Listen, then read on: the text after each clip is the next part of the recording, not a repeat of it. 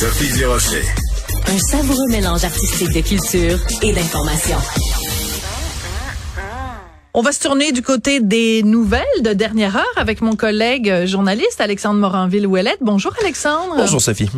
Alors, parle-moi de la du père de la fillette de Granby. Ouais, c'est une nouvelle de dernière heure qui vient de tomber. Là, on est près de deux ans après sa condamnation. Le père de la fillette de Granby, qu'on peut pas identifier, je rappelle, en raison de l'ordonnance de non-publication qu'il y avait autour de sa fille. Donc, pour pas identifier celle-ci, on ne peut pas identifier le père non plus.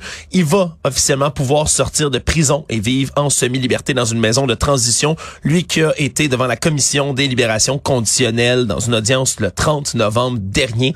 Et c'est suite à celle-ci qu'il pourra être libéré. On dit du côté de la commission qu'il a adopté un comportement adéquat, rencontré toutes les attentes, ne fait pas l'objet de préoccupation du département de la sécurité et donc qu'il peut être envoyé en semi-liberté. Il sera donc dans une maison de transition jusqu'à sa libération officielle qui devrait se trouver en mai prochain. Il doit respecter quand même toute une série de conditions. Cet homme qui a 34 ans aujourd'hui peut pas avoir de contact avec ses victimes. Il interdit pour lui de se trouver seul en présence d'un enfant de moins de 16 ans également. C'était pas la première fois qu'il demandait à être libéré comme ça, là, cet homme-là. On se souviendra que déjà en avril dernier, faisait appel devant la libération des commissions, des, la commission de libération conditionnelle pour être capable de sortir de prison. Et c'est même la grand-mère maternelle de la victime et sa propre mère qui était venue témoigner pour demander à ce qu'on le garde en dedans, en bon français. Elle qui avait dit, si on le relâche comme ça aussi rapidement, on envoie le message que de laisser un enfant mais mourir, mais c'est pas important. Qu'un enfant, c'est pas important. Bref, malgré tout maintenant va pouvoir prendre le chemin de la maison de transition, lui qui, je le rappelle dans les faits, a plaidé coupable en janvier 2022 une accusation de séquestration, lui qui avait attaché dans une chemise nouée et avec du tape sa propre fille dans la nuit du 28 au 29 avril 2019. C'était rendu au travail comme si de rien n'était le lendemain matin. Avait même échangé des textos avec sa conjointe de l'époque en disant l'avoir attaché bien comme il faut. finalement, lorsqu'il lorsqu'il était revenu vers 11h30, a appelé le 911 parce que sa fille ne respirait plus, était clouée au sol dans l'espèce de camisole de force qu'il avait élaborée avec du ruban adhésif et une chemise nouée.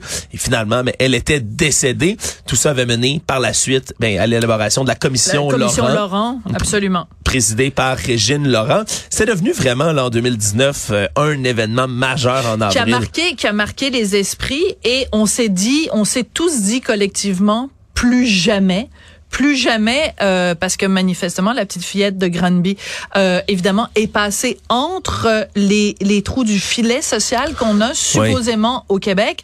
Et justement, la commission Laurent avait normalement mis en place, en tout cas, toutes les recommandations pour faire en sorte que ça n'arrive plus. Euh, moi, je peux me permettre, puisque toi, tu nous offres l'information objective, de commenter quand même cette décision. Quant à la, la, grand-mère et la mère de la petite qui disent, ben, le message que ça envoie, c'est que ça banalise la mort d'un enfant. Euh, j'ai tendance à penser en effet comme elle. Euh, quel genre de message ça envoie que euh, juste parce que tu t'es bien comporté et que tout va bien. Et ce serait pas la première fois qu'une décision de la commission de libération conditionnelle nous donne des frissons dans le dos.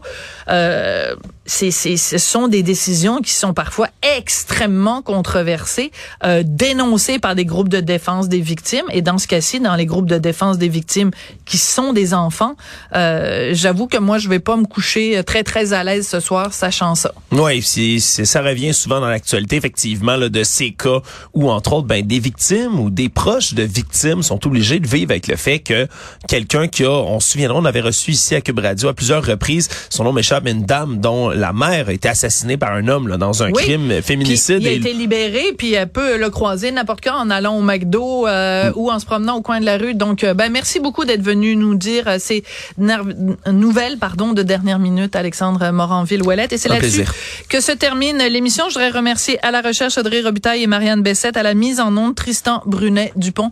Merci beaucoup et à demain.